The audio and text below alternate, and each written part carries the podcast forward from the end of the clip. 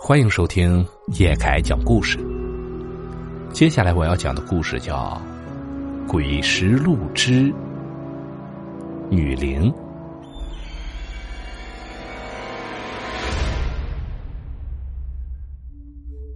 事情发生在一九九零年，那年我只有十岁，大概是在秋天的时候，有一次妈妈带着我去隔壁村的姥姥家里玩，到了傍晚才往家里走。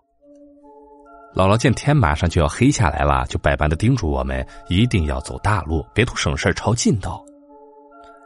回去路上慢点儿，记得走大路。哎，知道了，妈。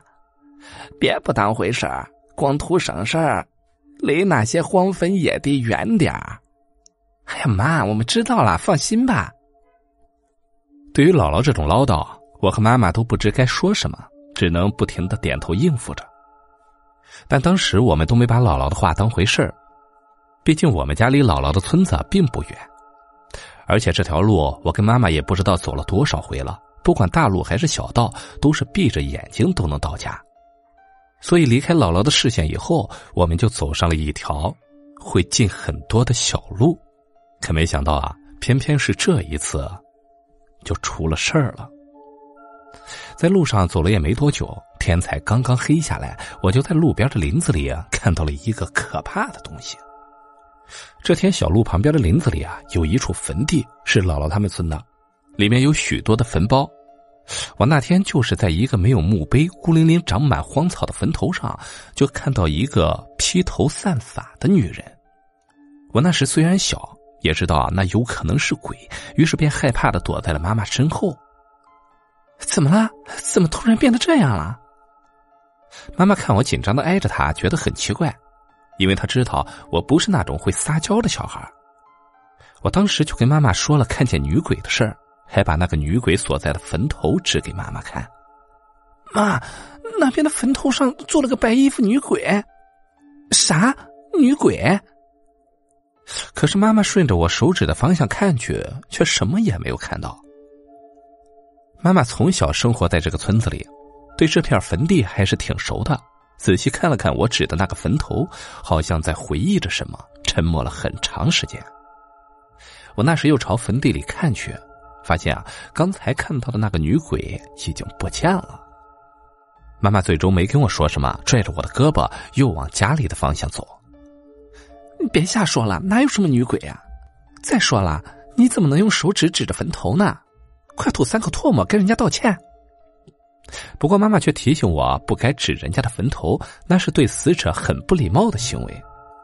妈妈让我朝着那个坟头说了三声对不起，又让我朝着地上吐了三口唾沫才算完。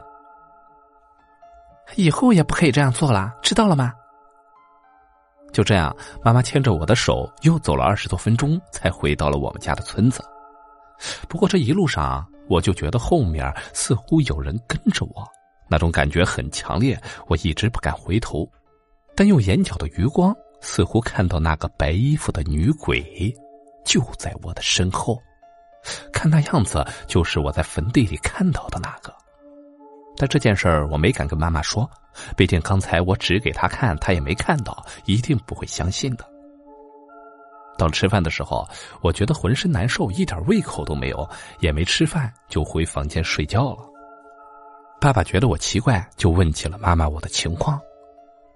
哎，孩子这是怎么了？是不是生病了？刚才我带着他从妈那回来走的小路，他在坟地那块说看见了一个白衣服女鬼。那说，我听见妈妈把我在坟地见到女鬼的事儿跟爸爸说了，看来妈妈并不是不相信我。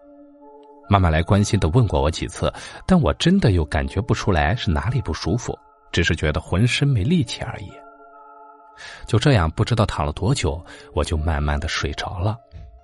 可睡了一会儿，我突然听到窗外传来一阵阵呜咽的声音，好像含糊着说着什么。我当时精神紧张到了极点，一咕噜就爬了起来，往窗户那里一看啊，我顿时就被吓傻了。这窗外果然站着那个坟地里见到的白衣女鬼，她穿了一件很脏的白色衣服，头发全都披散着，挡住了大半边脸，只露出了嘴巴，好像是在对我笑着。突然一阵风吹了过来，把她的头发都吹得飘了起来，那死灰色的脸也露了出来。他的眼睛里居然没有眼珠，只是两个血肉模糊的黑窟窿。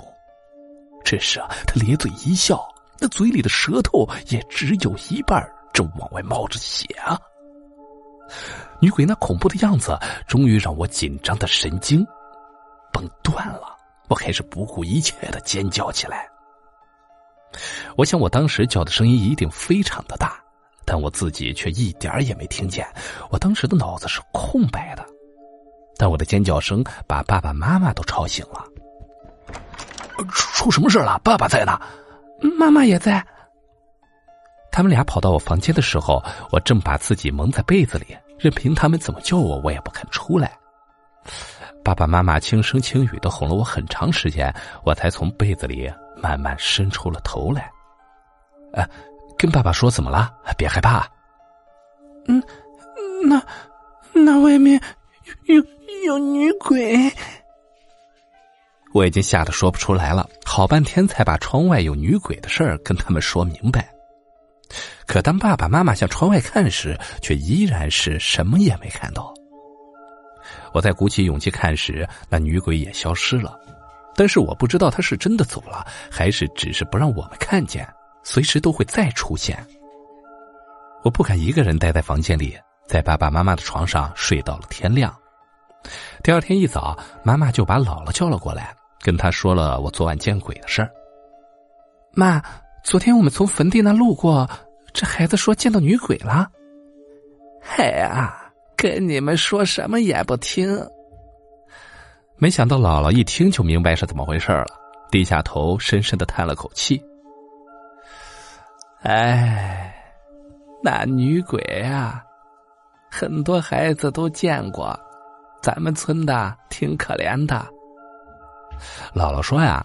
那个女鬼生前就是他们村的，说起来啊，也是个命苦的女人。那女人啊，是村里的一个光棍从外地捡回来当媳妇儿的，精神好像有点问题，整天被铁链子锁在屋里。后来那女人生了个男孩，每天在家里看孩子，精神也好了很多。可是这好景不长，那孩子长到一岁多，不知怎么就死了。那光棍回来以后就发了疯。觉得女人害死了孩子，不但挖出了女人的眼睛，还把女人的舌头也割掉了，那女人就那样死了。那光棍埋掉了女人，也知道自己犯了法，本来想逃跑的，可后来不知道是什么原因啊，竟然死在了女人的坟头，而且眼睛也被挖了出来。从此就经常有人能见到那个女人的鬼魂，不过能看到的都是年龄不大的男孩子。他这是喜欢你才跟着你的，没事儿，你们不用担心了。我回去到他坟上念叨念叨，送送。姥姥说啊，那女人的鬼魂虽然样子吓人，倒是没有恶意，只是单纯的喜欢孩子，让我们不用担心，她自然会处理。我那时还小，并不知道姥姥是用什么办法送走了女鬼，但从那以后啊，我就很少走小路回家了。即使偶尔人多时从小路上走，也从来都是离着那些坟地远远的，不敢去看，也不敢去指。好了，故事到这里啊就结束了。咱们只听故事，切勿迷信。如果你喜欢叶凯的故事啊，请帮忙订阅加关注。